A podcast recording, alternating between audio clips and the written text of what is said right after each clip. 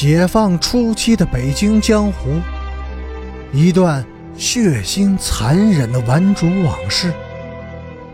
欢迎收听《北京教父》第二百二十八集。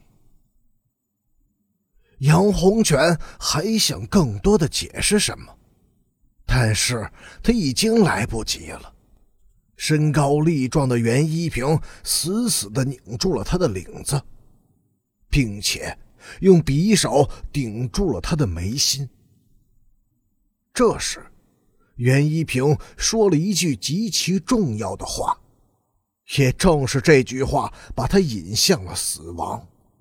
他说：“杨洪全，你放明白点这里已经不是青年湖中学。”也不再有高二七班。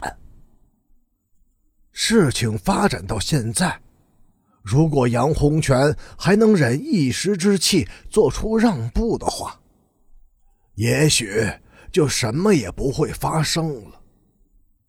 但是，他显然被这句话给激怒了，他的眼睛里冒着火，嘴里凶巴巴的骂着什么。同时，他突然用左手去夺袁一平手中的匕首，而他的右手却在争动中伸向了自己的后衣襟，那里掖着一把尖利的刮刀。袁一平猛地向回一抽匕首，杨洪轩的手掌立时被割得鲜血淋漓。这样。他们两个人就都没有了退路。为什么没有人出面劝止呢？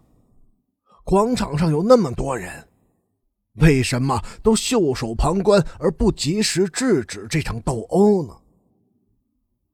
二十六年后，笔者曾无数次的问被采访者：“你们究竟是什么心理？”他们中竟没有一个人正面的去回答这个问题，不是回避，不是麻木，而是不理解。这样的问题还要问吗？完全没有道德上的责任，似乎一切发生过的不仅极其自然，而且相当合理。于是。平平静静的看着他发生，无动于衷的看着流血和死亡的降临。最直爽的是一位北京某大学的副教授，他自称目睹了凶杀的全过程。此公在讲述这个过程时，兴高采烈，眉飞色舞，污言秽语随口而出。使人不由得不怀疑他那高级职称的真实性。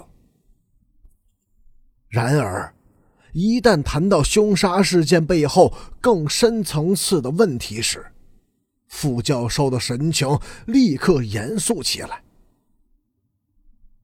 无法劝止，他说：“因为这不是一般的打架斗殴。”甚至也不能简单的归类于仇杀，他们拼死相争的是命运。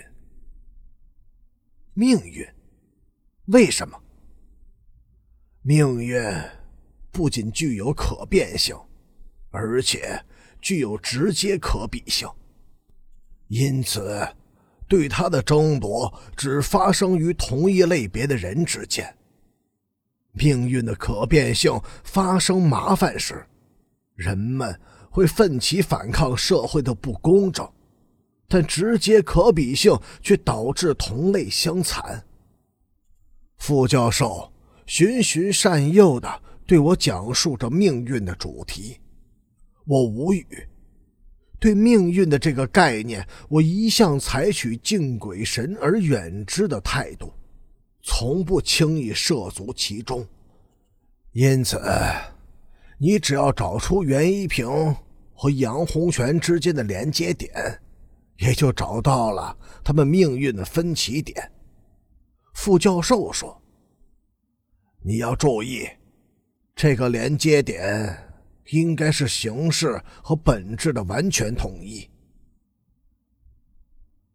他们之间当然有连接点。他们是一个学校的同学，而且就在这天的上午，他们。”将要登上同一列火车，奔赴山西燕山地区的农村插队落户。这就是说，在注销北京市的城市户口以后，他们就有了一个共同的身份——北京插队知识青年。但是，这难道能成为残酷斗殴甚至凶杀的理由吗？不幸的是。这个理由已经足够了。